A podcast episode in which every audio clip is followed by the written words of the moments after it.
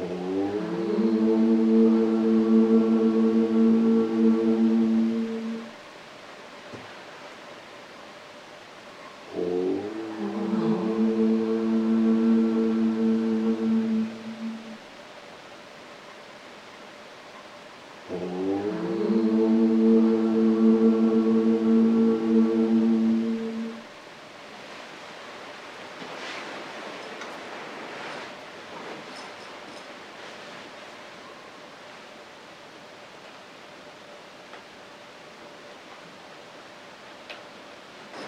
Книга с вами Сативана Сарасвати «Свет.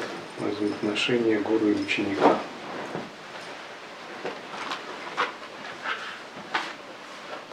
Сдача. Для того, чтобы объединиться с гуру, ученик должен полностью сдаться ему. Когда вы сдаетесь полностью, вы полностью вливаетесь в гуру. Гуру здесь олицетворяет не человека, а атман, высшее Я. И сдача предстоит не человеку, а атману. И это не только высшее Я, это также Брахман, Бог Абсолют. Что такое вообще сдача? Сдача означает переключение.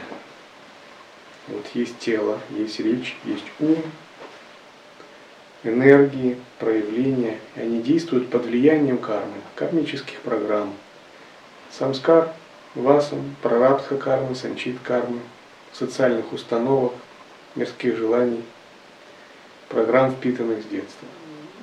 И вот вся эта личность, она продукт всех этих программ, всех этих васан, самскар. Она не другая, она именно такова. Она вот такова, потому что она сделана из них. То есть она тоже является ходячей программой. То есть это такое иллюзорное тело, словно пузырь, которое выдули из подсознания и которое обрело грубую материальность. Понимаете это? То есть вы вот пытаетесь освободиться, но как вы освободитесь от самих себя?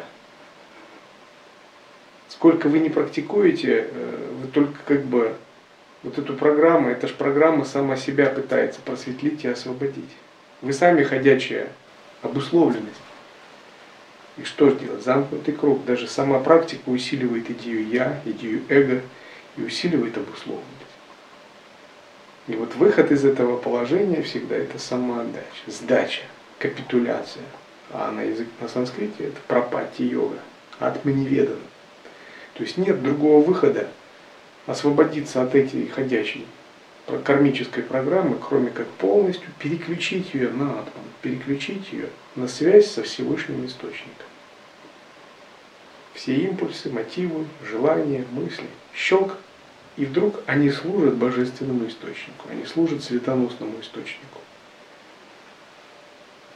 В этом смысл самоотдачи. А вот отношения гуру-ученик, они учат этой самоотдаче. Потому что ученику очень сложно понять, чему внутри отдаваться, как отдаваться и зачем, если он не прошел самоотдачу через отношения гуру-ученика. Когда ученик натренировался таким образом, он понимает, и вот внешние отношения гуру-ученик у него проецируются внутрь.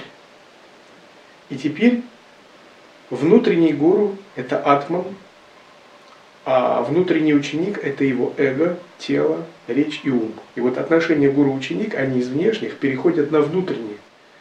Но их суть остается та же. То есть сначала идет как бы тренировка на внешнем,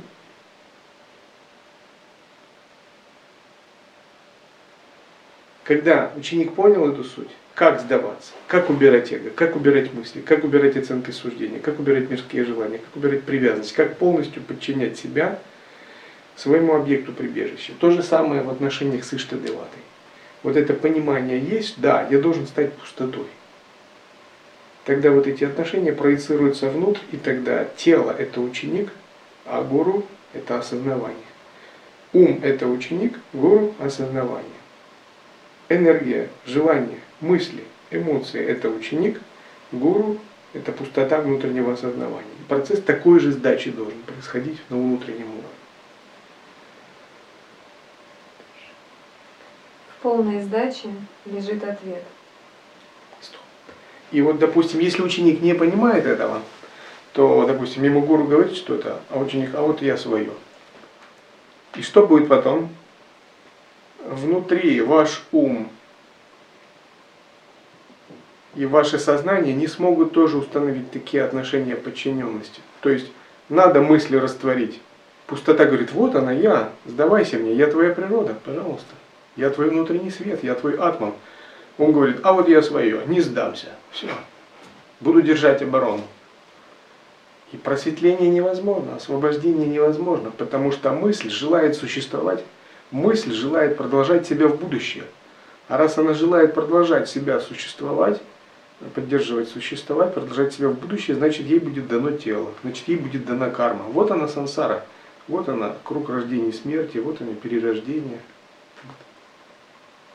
И вот эго играет роль внутреннего ученика, внутренняя пустота абсолюта играет роль внутреннего гуру, и внутренняя пустота абсолюта говорит, убери все это, откажись или отрешись, отпусти это. А эго говорит, а не отпущу, вот, буду держать. И пустота говорит, пожалуйста, твое дело, ты свободна, но за это тебе придется воплотиться снова. То есть пустота внутренняя, внутренний гуру, так же как гуру снаружи, никогда не заставляет, не, не обуславливает жестко, не предписывает. Свобода воли есть. И вот внутренний гуру, внутренняя пустота говорит, ну не хочешь отпускать, ну держись, это же твое право. Божественное, а, ты наделен правом свободы воли. Действуй дальше. Когда настрадаешься, когда снова получаешь тело, ну снова приходи, поговорим снова об самоотдаче. Снова подходи. Я твой внутренний свет, я всегда жду, я всегда готов. Но когда тебе надоест это, приходи снова. И он снова тогда ум запускается по кругу сансары, пока не утомится, пока не настрадается. Но если ученик воспитан самоотдачей снаружи, безупречный, полный и тотальный, то вот эта внутренняя культура самоотдачи у него появляется. И что бы ни проявляло эго, что бы ни проявлял ум, тело, речь, ум, прана, эмоции и чувства, он знает, их надо отдать высшему Я. А теперь во мне роль гуру играет осознавание, пустота, это высшее Я. А роль ученика играет все относительные вещи. Но я выполню то же самое. И вот тогда, когда они сдаются на милость Божественного Света, Божественный Свет проявляет свою шакти, свою силу растворения.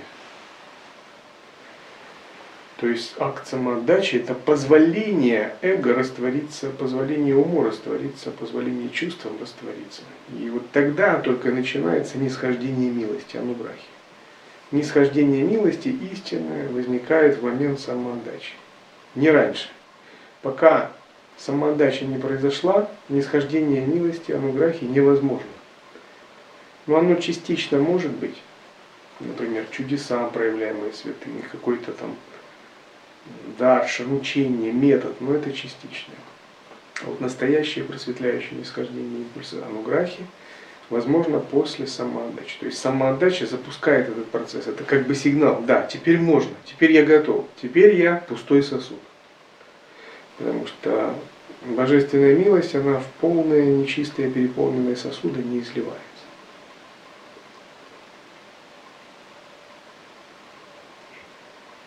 После этого вам не нужно практиковать никаких асан, пранаям или крия-йоги. Кто собирается практиковать то, что прекратило существовать, потому что прекратили существовать вы? Большой парадоксальный момент. Вроде бы вы такой же, вы в теле, у вас ум, праны, но вы в каком-то смысле это уже не вы. Вы – это иллюзорное тело этого божественного света, внутреннего гуру Атмана. В этом смысл самоотдачи. Вы иллюзорное тело Абсолюта. И вот все святые, они не они, они иллюзорные тела Абсолюта. Они сам Абсолют, сам Божественный Свет, подчинивший ум тела и проявляющийся через них. Это как бы вот представьте, вот есть человек, и внезапно ну, в него дух входит какой-то. Вроде бы он внешне такой же человек, говорит так же, а это не он вообще. Например, дух инопланетянин. Он просто использует это тело. Это уже не он. Как кино иногда показывает фантастически. Таким же образом, святой это тот, в кого вошел божественный дух Абсолюта. Тело такое же, ум такой же, но это не он. И в тантрической традиции это называется авишкара. Авишкара, когда тантрический маг призывает божество или духа и впускает его в свое тело и позволяет ему действовать через свое тело. Таким же образом мы впускаем в себя дух Абсолюта. Постепенно он замещает все низшие части нашего «я» и действует на месте нашего ума и эго, переподчиняя. То есть внешне ничего как бы не меняется, но на самом тонком уровне меняется власть. Это как бы было царство, и внезапно в царстве подменили царя. Внешне все то же самое, но на самом верху замена произошла.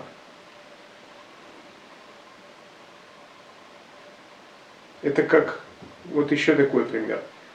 Э, история про Шанкару, как он спорил с Мадана Мишей и его женой. И когда он победил Мадана Мишру, супруга Убхая Абхарати начала задавать ему некоторые вопросы, которые Шанкара не знал. Она начала задавать ему вопросы по кама-шастре, эротическому искусству. Шанкара сказал, поскольку он э, саньяси, соблюдает обед Брамачари, он, ему неведом этот трактат, он его не имел права изучать в теле саньяси. Но он сказал, что дайте мне две недели, у меня есть способность изучить его. Это известная история. Он покинул свое тело, нашел тело подходящего Раджи. Как его звали? Кто помнит? Амарука. И уже собирались э, умершего Раджу в одном из штатов сжигать. Он вошел в это тело, расправил плечи, руки и ноги, встал и пошел. Все подумали, что Амарука ожил. А его слуги, придворные, обрадовались. И одновременно они увидели, он не только ожил, он еще и поумнел. Ну, обычный был кшатри среднего, среднего уровня. Внезапно Шанкара вошел, воплощение Шивы, аватар. Он начал интересоваться, проявлять знания в вопросах философии и прочее. То есть Шанкара вошел в тело Раджи. Внешне это был Раджа, но это уже не был Раджа, это был Шанкара в теле Раджи. Таким же образом, когда Абсолют входит в тело садху, то садху внешне остается таким же, но это сам Абсолют. Значит, его тело уже становится иллюзорным телом, подчиненным Абсолюту. Это и есть принцип самоотдачи. На самом тонком уровне все поменялось.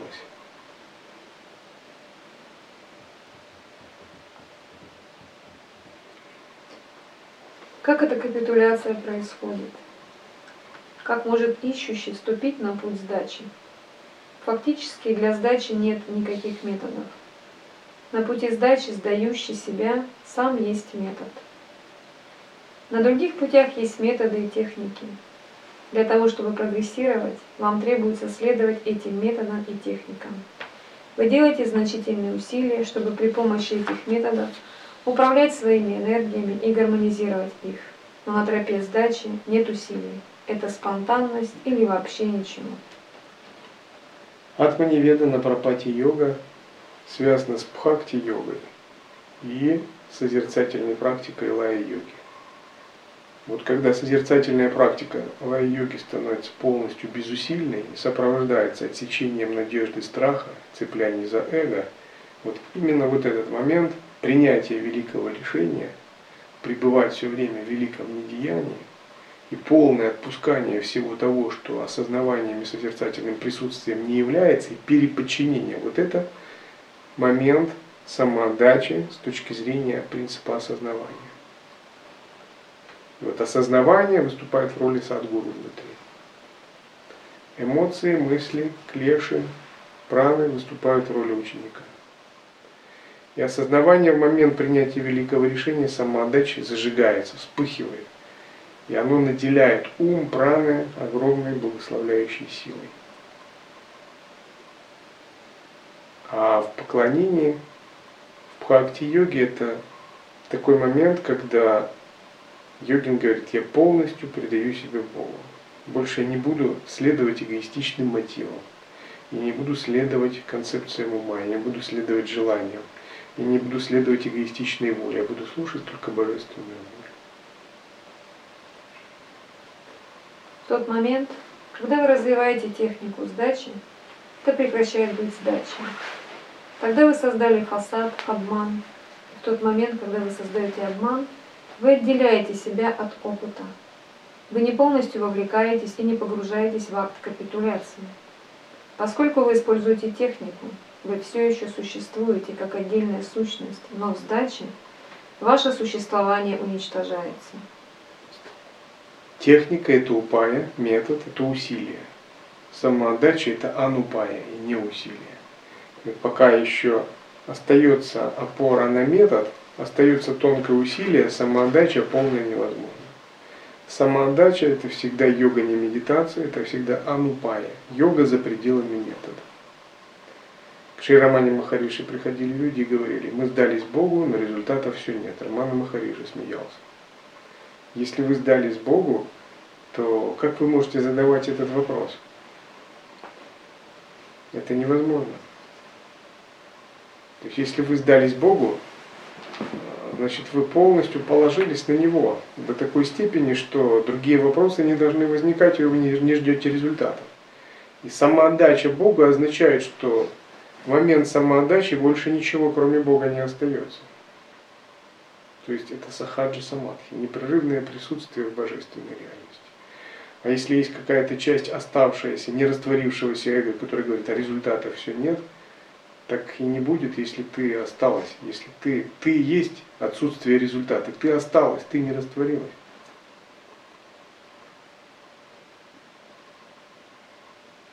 Самоотдача Богу это означает, что больше мы не говорим «но». Вот говорит, я отдался Богу, но и пошло-пошло. Нет никакого «но». Не может быть «но», если ты отдался Богу. Но запрещено, если ты отдался Богу.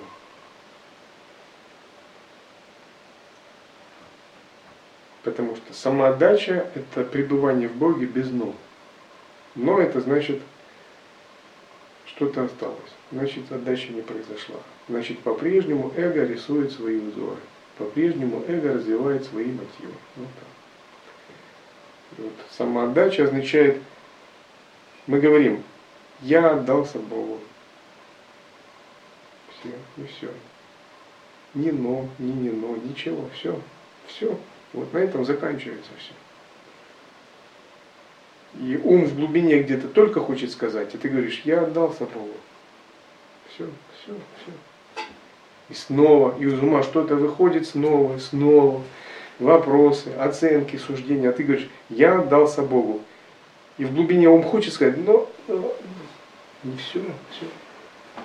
И вот так представьте, каждый день, каждый час, каждую минуту, каждую секунду, в горе и в радости, в еде, в одежде, в речи, теле и пране, где угодно, с мирянами и с монахами, во сне со сновидениями и во сне без сновидений.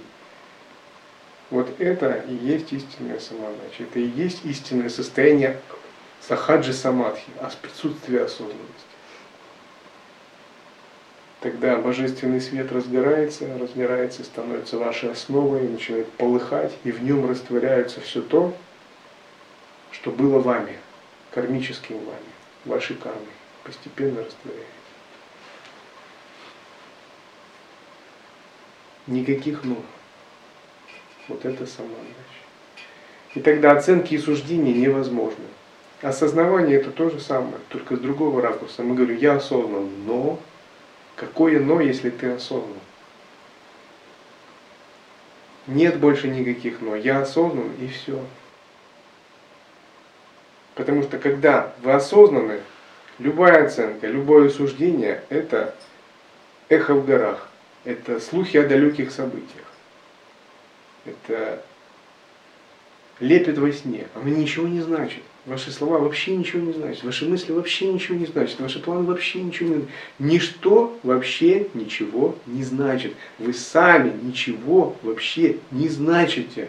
Что вы там вот это все ходите, говорите, что какое-то значение имеет? Когда вы осознаны, вы перед солнцем что-нибудь значите, муравей перед солнцем что-нибудь значит, ничего не значит. это не значит, что вы ходите какой-то забитый, несчитанный. Ваш внутренний свет только и расцветает. Но все, что не является этим внутренним светом, ничего вообще не значит. Потому что вы осознанны. Вы не можете сказать, но, я осознан, но.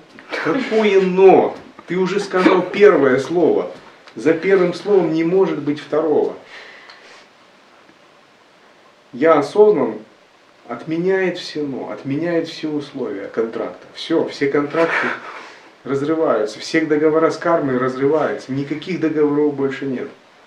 Потому что я осознан, это я сдался Богу, это я пребываю в Боге больше. А раз ты пребываешь в Боге, никаких но. Значит, все оценки самоосвобождаются, все суждения самоосвобождаются.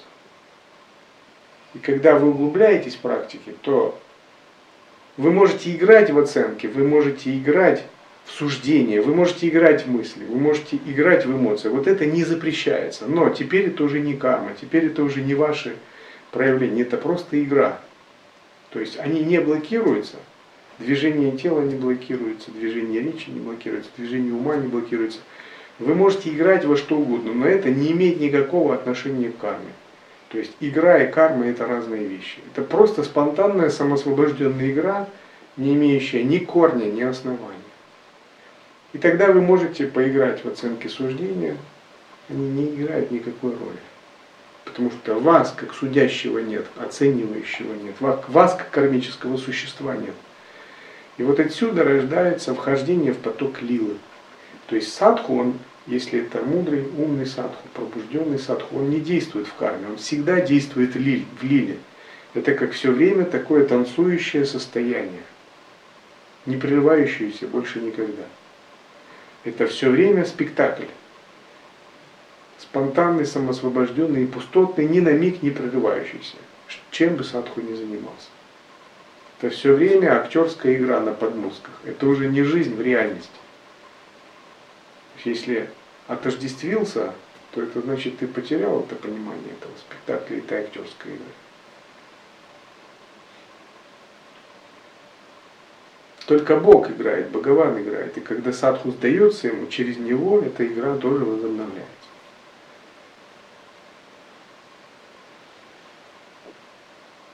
Вот отсюда рождается измерение лилы. И жизнь в лиле – это по-любому всегда радость, всегда экстаз, всегда ананда, всегда блаженство. Это никаких проблем, препятствий, забот и прочего.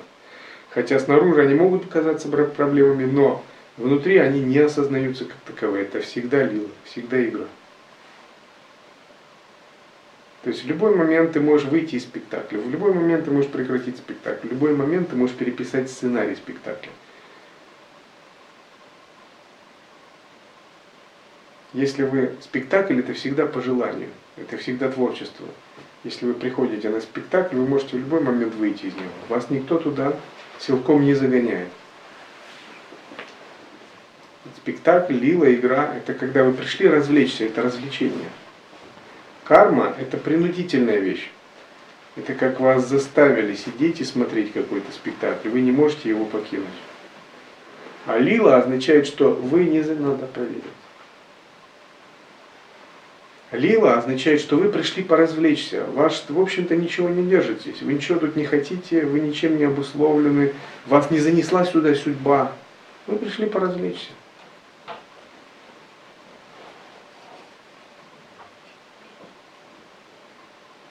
И вот самоотдача ведет к такому переживанию, что вы не живете, а вы развлекаетесь. Вернее, не вы сами, опасно давать эго развлекаться. Если эго начнет развлекаться, оно может пойти в разнос.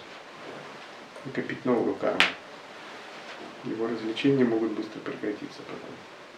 А вот Бхагаван, Атман развлекается. И самоотдача означает, что через вас все время развлекается Бхагаван. То есть это жизнь в постоянном наслаждении, в постоянном блаженстве, в постоянной игре. И джняне святые, они не живут в простом смысле слова, они всегда развлекаются, они всегда пребывают в лиле, в блаженной игре. Вот это и есть освобожденное состояние в действии. Сахадж самадхи – это блаженная игра. Созерцательное присутствие – это тоже блаженная игра.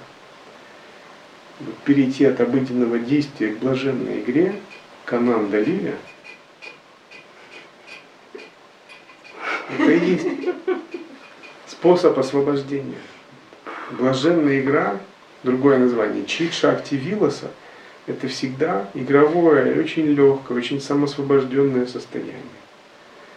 Оно внутри очень широко, очень пустотно, распахнуто, ни за что не цепляется. Всегда осознанно. Но оно обладает внутренней свободой, сватантрией, внутренней спонтанностью. Оно видит мир как иллюзию, одновременно как мандалу. Это плоды, результаты самоотдачи. В тот момент, когда вы спрашиваете себя, как я могу сдаться, вы уничтожаете цель. Как вы можете спрашивать себя, как любить? Или есть любовь, или ее нет? Вы не можете научить себя любви. Это процесс спонтанного поведения. Любовь – это полная открытость, полная уязвимость. В истинной любви нет гарантии, к которой вы можете применуть, за которую вы можете зацепиться. Ради любви вы полностью отказываетесь от всего. То же самое случается и со сдачей. Любовь и сдача полностью являются одним и тем же. Они идут рука об руку. Они сосуществуют друг с другом. Там, где есть любовь, там есть и сдача. Мы думаем, что мы любим друг друга, что мы любим наших друзей, родителей, мужей, жен. Но где же полная сдача? Вы прекратили существовать перед лицом, которому вы сдались? Если нет, тогда ваша любовь – это субъект условий, предмет, созданный условиями. И поэтому это не может быть любовью. С гуру тоже очень часто ученик обманывает себя. Он думает, что любит учителя и что его капитуляция полная, но условия остаются. Любовь – это техника, а сдача – фасад. В полной сдаче ученик не имеет ума, он теряет осознание «я существую» по отношению к своему гуру. Он полностью уязвим, открыт и простодушен. Ученик не имеет выбора перед гуру. Он слуга, раб. Он существует только для гуру. Гуру не нужны слуги, не нужны рабы. Вот эти слова используются по отношению к высшему Я, к высшему Атману. И мастера, они всегда самодостаточны. Их цель не набрать себе слуг. Но вот эти отношения слуги, они очень важны по отношению вашего относительного Я и Атмана. Вот когда ваша пустота, ваше осознавание, ваш божественный свет встречаются с вашим относительным эго, мыслями, тут не может быть демократии. Вы должны понять, они не равны между собой, это не равные партнеры. Это отношения раба и господина, слуги и господина, царя и подчиненного.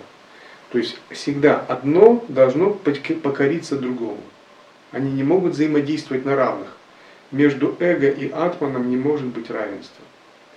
вот когда равенство между эго и атманом, между личностью и божественным светом, что это такое? Это состояние сансары, практикующий в сансаре, который борется с эго. Вот они равны, поэтому они борются, как два барана, кто сильнее.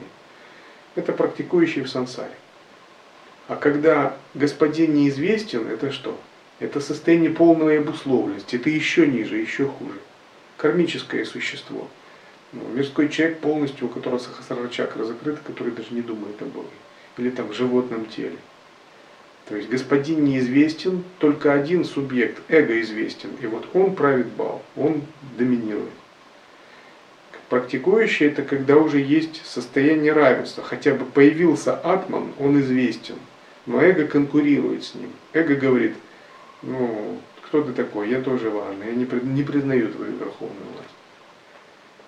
Мудрый садху это когда атман сильнее, а эго слабее. Эго занимает подчиненную, покоренную позицию на вторых ролях, но еще полная сдача не произошла, допустим.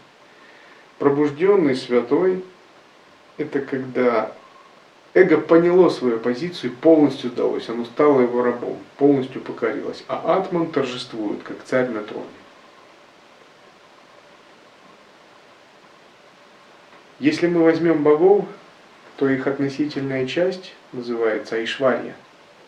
Айшварья – это сила власти, сила излучения шакти, мистические силы, глубина осознавания – это все термин Айшварья. Вот в иллюзорном теле э, Айшварья символизируется аурой различными магическими предметами, атрибутами силы. Все это различные формы шакти. Украшениями, формой тела. Это все айшвария божества, проявление его энергии. Аура божества еще называется кирти, яшас. И все это можно так условно назвать эго божества. Хотя у божеств нет эго, но есть как бы очищенная форма энергии. У людей это эго, а у божеств это энергия. Эта энергия очень велика, она огромна, просто невероятна. Если сравнить энергию эго человека и Айшвари Шакти божества, они неизмеримы. Это как звезда и муравей. Вот. Энергия эго божества это как сила звезды, сила там, а, черной дыры, может быть, или даже сила Вселенной, как у Брахмы. Энергия эго человека очень мала. Как души, человек и божество несоизмеримы даже.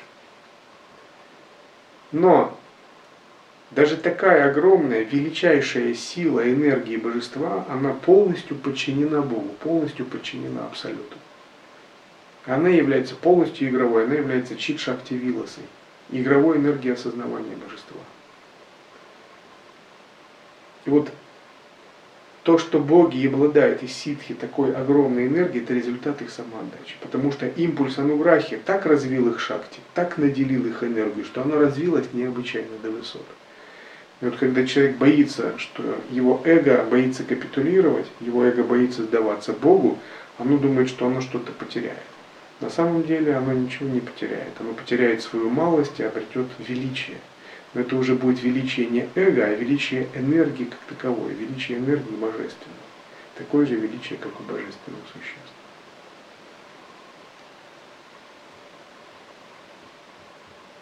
Мы не должны бояться капитулировать перед Богом. Мы не должны, не должны бояться подчинять себя Богу абсолютно. То, что мы получаем взамен, грубо говоря, оно настолько непостижимо, настолько абсолютно, безгранично, бесконечно вечно, что мы не можем даже себе представить. Это как микроб становится звездой. И был такой царевич Тхрова, он действительно стал звездой. Вишну сделал его звездой Тхровой, полярной звездой.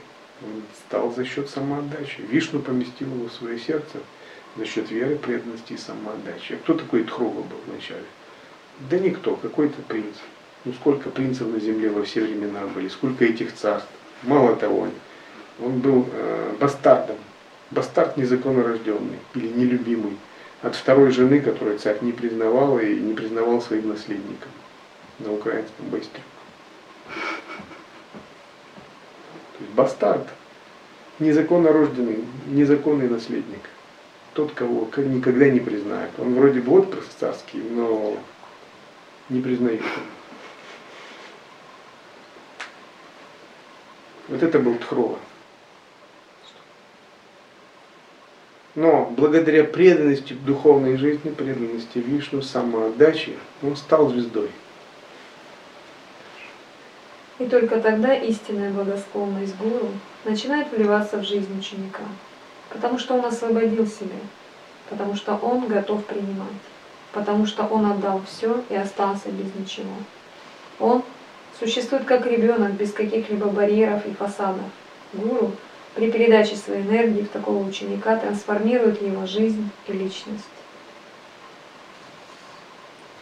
Итак, сдаться это хорошо, но в то же самое время это трудно. Это самая трудная вещь в мире – асаны, пранаямы, джапа, крия, йога легки, потому что они включают методы. И вы можете легко тренироваться, чтобы адаптироваться к любому методу. Но для сдачи нет методов, нет тренировок и нет техник. Ключ к сдаче – это недеяние, понимание принципа недеяния. Если на уровне бхавы это бхава веры, преданности, самоотдачи, то на уровне созерцательной практики это искусство созерцательного недеяния, искусство быть в созерцательном недеянии, мастерство созерцательного недеяния. Такое глубочайшее мастерство самоосвобождения, что оно освобождает не только мысли, не только эмоции, но под корень освобождает само эго, само прошлое эго, сами надежды, привязанности, цепляния и страхи полное переполагание на божественный источник. Так возникает вопрос, что это такое, что стоит между учеником и его полной сдачей гуру? Что это за барьеры, почему он такой трудный? Каждый из нас, кем бы мы ни были, живем с эго, концентрируемся на эго. Мы пересекаем жизнь с чувством «я есть», спрятанным безопасно в наши рукава. Это защитный механизм, который мы используем, чтобы сохранить себя. Без чувства идентичности мы безнадежны и несчастно потеряны. Чувство идентичности может быть уместным в нашей ежедневной мирской жизни, но по отношению к гуру, по отношению к вашей духовной жизни это величайшее препятствие. Это эго, которое стоит между вами и вашей полной сдачей. Чувство идентичности – это я эго, я человек, я такой-то. И вот в процессе сдачи мы меняем чувство идентичности на я человек, там, я мирянин или я монах, я послушник, я такой-то, на ахам брахмасму. Сдача гуру – это просто метод, который учит нас смене такой идентичности. Настоящая сдача, она проходит внутри, на более тонких планах, как я говорил, между умом, эго и идентичностью ахам брахмасмы. И такая сдача, она не происходит в раз вот так щелчком пальца. Ее тоже можно постепенно воспитывать. Она происходит постепенно, но все глубже и глубже. Мы к ней должны привыкать. Это как вы наполняетесь светом, но он не может заполнить сразу вас, потому что сосуд бывает э, заполнен своим еще. Но понемногу, понемногу этот свет заполняет, и вы привыкаете заполняться этим светом. Понемногу вы учитесь опустошать себя. И вот обучение на духовном пути, кроме обучению методу, мантре, визуализации, медитации, это еще обучение опустошению, сдаче. То есть мы учимся быть все более пустыми. Вот не полными знаниями, какими-то умениями, а все более и более пустыми, пустыми, еще более пустыми, еще более пустыми. Когда мы становимся, насколько возможно, пустыми, там высияет наша истинная природа, высияет божественный свет Атмана. Ваше эго велит вам не сдаваться. Эго у вас не хочет умирать, а создать, оно полностью потеряет смысл. Вот когда говорят не отступать, не сдаваться, то для самоотдачи это не тот случай. Эго должно уступить, эго должно сдаться. Но что в нас должно остаться неизменным? Что внутри нас должно остаться тем, которое не меняется. Это состояние осознанности, состояние высшего Я. Вот это не должно утратиться. Потому что самоотдача ведь происходит чему-то более высокому. Самоотдача это не то, что вы как-то себя куда-то засунули, утратили идентичность и все. Ведь есть альтернатива. Мы всегда должны понимать, какова альтернатива самоотдачи, какова альтернатива убирания себя. И она есть. И эта альтернатива великолепная и прекрасная. Это Бог. Это абсолют, это свет Божественного Я. Мы отдаемся в пользу превосходящей нас абсолютной альтернативы, в пользу Сачитананда. Эта альтернатива есть обязательно, мы о ней всегда должны помнить. Она неописуема умом. Ее нельзя увидеть, услышать, но ее возможно открыть в своем сердце. И вот когда эго видит эту альтернативу, оно внезапно все понимает, все ему становится понятным, оно видит, так как же я могло быть таким глупым, как же я могло не понимать этого. Тут такие залежи бриллиантов, такие россыпи, а я держалась за камни. Как долго я держалась за эти глупости. Вот же оно. Тут у него даже не возникает никаких сомнений. Оно все внезапно понимает. Стоит ему обнаружить эту альтернативу хоть чуть-чуть. И вот Гурман просто показывает ученику, что эта альтернатива есть, где ее искать, как ее искать и каковы ее признаки. А обнаружить ее может он только, только сам. Нельзя за другого обнаружить это абсолютно позитивную альтернативу. Можно передать ее вкус, но нельзя обнаружить за другого. Эту работу каждый сам делает. Это так же, как не может другой попробовать вкус меда за другого. Вот подвести к этой альтернативе, показать ее возможность, это задача гуру. И вот когда эго видит эту альтернативу, внезапно оно все понимает само. Оно понимает, что у него есть великий выбор, у него есть великий шанс. И оно с радостью выполняет эту самоотдачу. Ему ничего больше не страшно. Оно получает настолько большее взамен, тут здесь даже не стоит вопрос, каждый это понимает. И вот в момент смерти душа встречается в промежуточном состоянии с божественным светом. И вот каждая душа видит этот божественный свет при перерождении в момент смерти.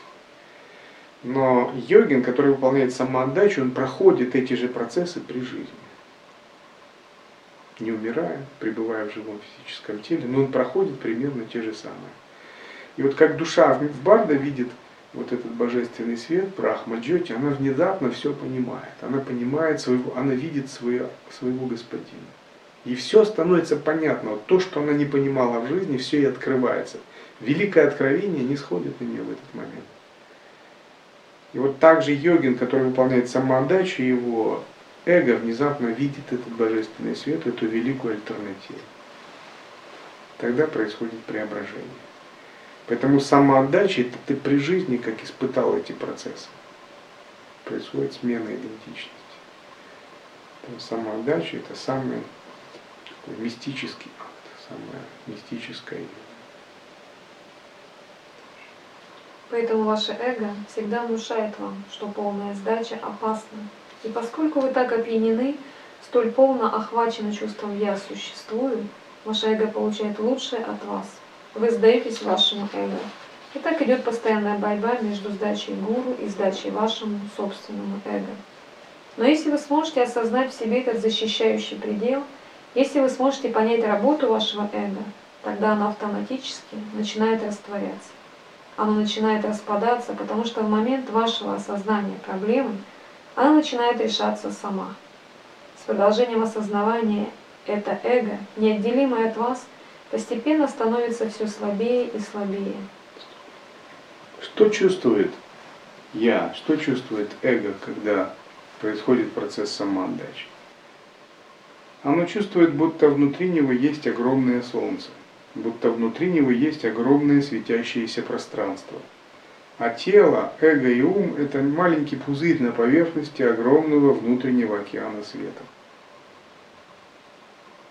И когда вот эго понимает все величие этого внутреннего океана света, то ему смешно привязанность, ему смешно, что можно без этого океана света жить по-своему, отдельно, что можно вести какую-то собственную внутреннюю политику – что можно иметь какие-то собственные привязанности, цепляния, что можно вообще делать даже шаг без этого, без санкций этого великого океана света без проведения божественной воли. Ему смешно, как это, это невозможно. Потому что, ну как, это будет противоречить всем законам Вселенной. Потому что истинный закон Вселенной как раз и проводить вот энергию этого божественного океана света. И вот момент самоотдачи для эго это ясно, так же, как вы видите свою ладонь. Это полностью понятно. А те, кто не видит этого, это несчастные, несчастные, которым надо слезы лить по ним, сострадать и помогать пробудиться. Но в том-то и дело, что невозможно пробудиться им, помочь, просто вот потрясти их, сказать, пробудись. Один сид ходил, и когда он видел людей разных, он плакал и говорил, кто эти люди? Несчастные, несчастные. Потому что эго действительно несчастно, когда оно не осознает этот божественный океан света. Когда эго действует по своим мотивам, по своим желаниям, по своим цепляниям из кармы, когда ему неведомо лила. Если очень внимательно стремитесь не дать ему никакой возможности усилиться, однажды вы подойдете к ощущению, что вы не существуете тот момент, когда вы почувствуете «я не существую», сдача произойдет. Сдача происходит только тогда, когда вы больше не живете в области эго. Когда вы сдаетесь гуру, вы становитесь как долина, как вакуум, пропасть или бездомная шахта. Вы приобретаете глубину, но не высоту. Эта сдача может чувствоваться во многих направлениях. Гуру начинает проявляться в вас. Его энергия начинает течь в вас. Когда ученик сдается гуру, в нем пробуждается гуру татва. Когда эго сдается брахману, внутри вас пробуждается брахма татва. Результатом сдачи является внутренняя пустота. То есть все, что у вас было какое-то эгоистичное, цепляющееся, привязанное, амбициозное, с мнением, внезапно оно уходит и освобождается место для пустоты, и внезапно эта пустота, подобная огромному пространству, у вас пробуждается. А если вы пустота, вы проникаете все. Вы распространяетесь на все. Вы везде, вы всегда, вы вечны, вы бесконечны. Вы пронизываете собой все, но вас нельзя ухватить, зацепить, подчинить. И вот ваше распростертое, свободное сознание начинает проявляться, обнаруживаться на все 360 градусов. Вы становитесь бесконечностью, когда вы отдаете себя. И вот вы приучаетесь жить в этой бесконечности, жить в состоянии неизмеримого, в состоянии огромнейшего пространства. Пространственная бхава, пространственный элемент – это первый признак верной самоотдачи. Там еще много других, бесконечно множество других аспектов, но переживание пространства – это самый первый признак правильной самоотдачи. Другой признак – это нарастание благоговения, чистоты чувства священного, чувства сакрального, чувства святости. И вот бесконечное пространство, полное священного, полное сакрального, священной бхавы, это признак самоотдачи. Вы приучаетесь жить в этом бесконечном пространстве. Ходить, есть, спать, э, одеваться, гулять, разговаривать, делать силу, общаться. И вот, вот это безграничное пространство становится вашим, вашей сущностной природой. Это и есть сахачстхити. То есть естественное состояние это именно это, а не там кто я, кто я. Скашивание была Это все методы. Энергия гуру течет непрерывно.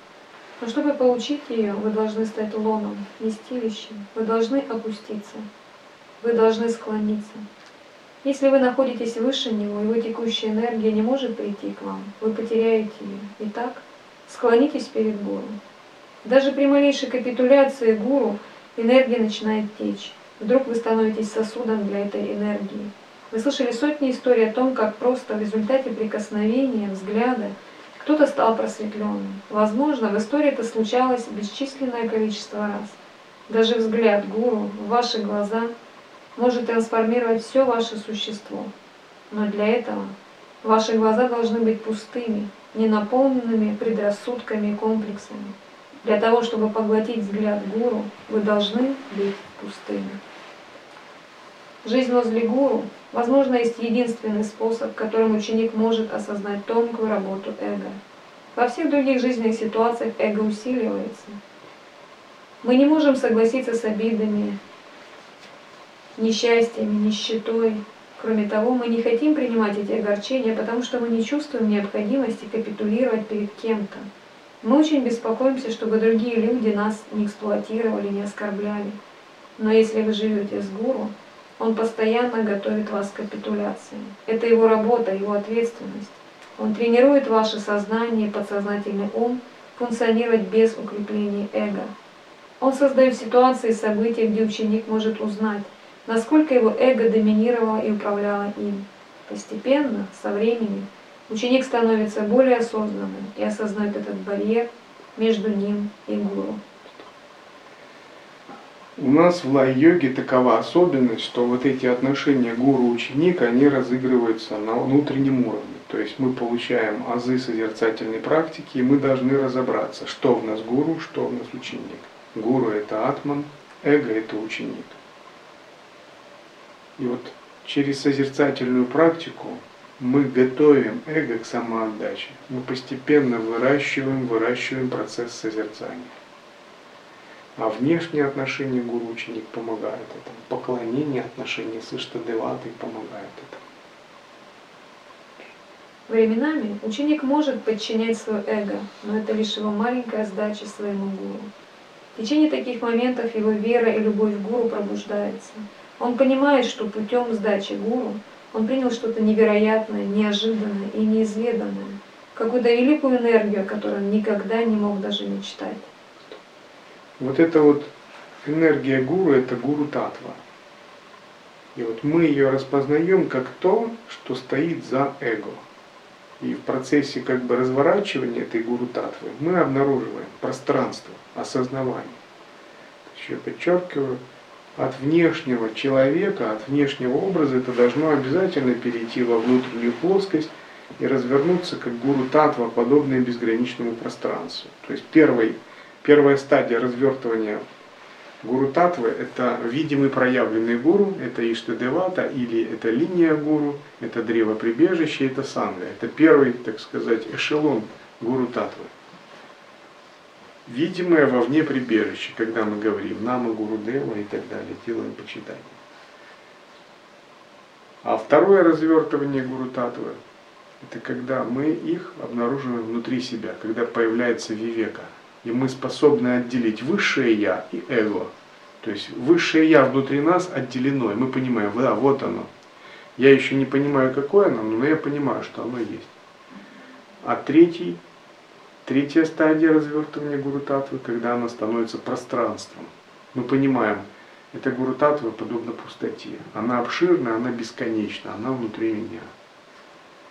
Четвертый, четвертая стадия развертывания гуру татвы, когда мы чувствуем, что это пространство наделено чувством сакрального, священного, пхавой. Величайшее чувство сакрального, величайшее чувство священного. То есть мы чувствуем, я во мне священное пространство.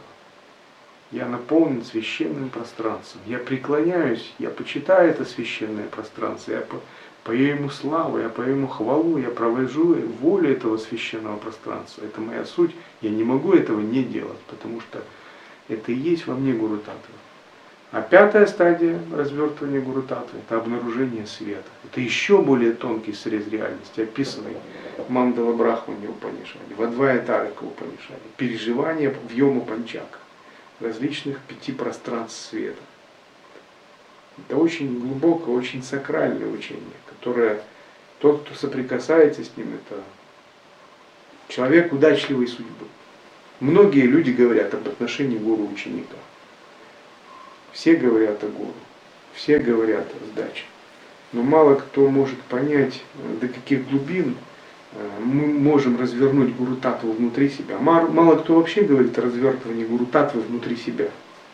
Потому что это учение ситхов, это эзотерическая вещь, которая не говорится на публику, не говорится снаружи. Ведь отношение гуру-ученик для масс разворачивается больше на уровне двух личностей, может быть, видимых как бы, через отношения внешних двух людей. Но на самом деле гуру Гита – отношения гуру-ученика, они говорят глубже, а вот о развертывании этой гуру-таты. И гуру, он внутри ученика прежде всего пребывает как брахма хамбхава. Затем он готов к полной сдаче. Для того, чтобы испытать полную сдачу, ученик должен жить в ашраме гуру и позволить гуру работать над его эго в той манере, в которой тот считает необходимым. Очень часто ученик чувствует, что гуру его эксплуатирует. Он беспокоится, что станет с ним, если он полностью сдастся гуру. Не будет ли гуру использовать его, плохо обращаться с ним, оскорблять его, злоупотреблять им? Эти Это мысли... если дистанция между учеником и гуру огромная, если у ученика нет веры, ну, как бы когда учеников там много, и они не общаются с гуру рядом, то какие мысли могут быть? Между близким учеником гуру такого никогда не может. То есть это это нереально, чтобы оно было. Значит, ученик не знает, как быть учеником, а гуру просто приблизил не того человека к себе создал себе лишние проблемы. Но между гуру и далеким ученикам это может быть, это постоянно бывает. Потому что далекий ученик, ну как, он слаб. Он не имеет вот этой нити, связи глубокой. Он не имеет должного уровня веры. Очень много кармических комплексов, кармических факторов постоянно на него действует и сбивает. Это он может чувствовать.